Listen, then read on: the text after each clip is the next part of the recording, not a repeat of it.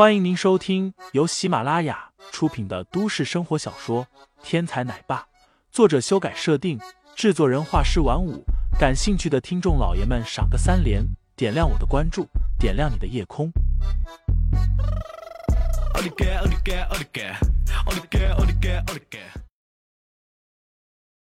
第一百四十一章威胁上。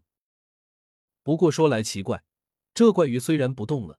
但是他的身体内部却不断的有东西跳来跳去，就好像在他的身体里面有什么虫子要跳出来一样。林飞，这是什么？白子梅也被这条鱼吓了一跳，禁不住问道：“这是我们的财神，你看着就行了。”林飞说着，也从身上掏出一把匕首，然后顺着口袋鱼的嘴角，将整个口袋鱼切成了两边。众人十分好奇，全都眼睛不眨的盯着林飞的动作。很快，匕首在鱼的身上转动了一圈，这条鱼半个身子很快就在利刃之下被分成了两半，嫣红的鲜血流出来，在船舱里溅的到处都是。小子，你不是来捣乱的吧？这船舱弄成这样，再有人来还怎么钓鱼？梁志华在一旁咆哮道：“这里这么好清洁。”你一会儿用水冲一下不就好了？你的工作不就是这个吗？林飞冷冷的说道。这个梁志华一直对他不怀好意，林飞说话也毫不客气。哈，梁志华哼了一声，没有再说话。毕竟在船上能直接带着利刃的，恐怕不是好惹的人。尤其是林飞给这条鱼开膛的时候，动作流畅无比。梁志华还真怕惹恼了林飞。然后林飞再用利刃给自己来上一下子。很快，一条鱼被剖成了两半。林飞双手抓住这鱼的上半边，然后猛然用力将半边鱼身搬起来放到一旁。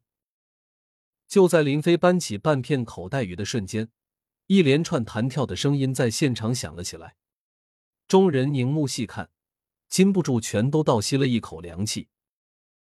只见在那口袋鱼的肚子里。有四五尾海斑鱼正在活蹦乱跳的扑腾着，很显然是这条口袋鱼吞噬了这几条海斑鱼。不过不等到它消化，这条口袋鱼又被林飞钓了上来。海斑鱼的生命力比白明鱼不知道强悍了多少倍，在口袋鱼的肚子里待了一段时间，竟然还没有死。此刻口袋鱼身死，海斑鱼又遇到了空气，一下子又恢复了活力。一二三四五，不知道我这五条海斑鱼能不能入得了严少的眼？林飞指着甲板上的海斑鱼笑问道。严少目瞪口呆，看着甲板上的海斑鱼，顿时说不出话来。从小到大，严少也见过不少的海钓高手了，但是像林飞这种钓鱼的方式，他却是第一次见。不光说严少，现场这么多人，无论是谁也没有见过这种钓海斑鱼的方式。这怎么可能？严少一脸不相信的样子。十分钟不到，林飞就钓起了五条海斑鱼，这对严少来说已经是不可能完成的任务了。海钓钓鱼，每次也只能钓起一条鱼。严少和林飞赌钓鱼，以一个小时为限。严少要想获得胜利，至少要在一个小时内钓到六条海斑鱼才行。换句话说。严少要每十分钟钓一条海斑鱼才有可能获胜，而十分钟后，严少不过才钓了一条白明鱼做饵而已。你输了，记得晚上当众赔礼道歉。”林飞冷冷的说道。“哈，你算是什么东西？就凭你也配让严少当众赔礼道歉？”梁志华在一旁不屑道。无论如何。他不希望严少在他的面前受辱，所以此时此刻竟然拼了命的维护严少。哼，你又算什么东西，在我面前嚣张？林飞说着，抬手就是一巴掌打在了梁志华的脸上。因为梁志华是白子梅的男朋友，所以林飞并不怎么想对付他。奈何这家伙从来都不知道进退，一次次的挑战林飞的耐心，所以这一次林飞再也没什么保留。直接一巴掌就打了出去，啪！林飞的一掌在梁志华的脸上发出了一声脆响，然后大家就看到梁志华上身一歪，然后重重的摔倒在钢化玻璃上。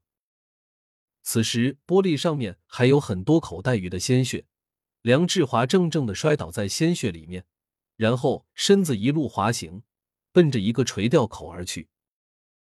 那个垂钓口正是林飞钓起口袋鱼的地方。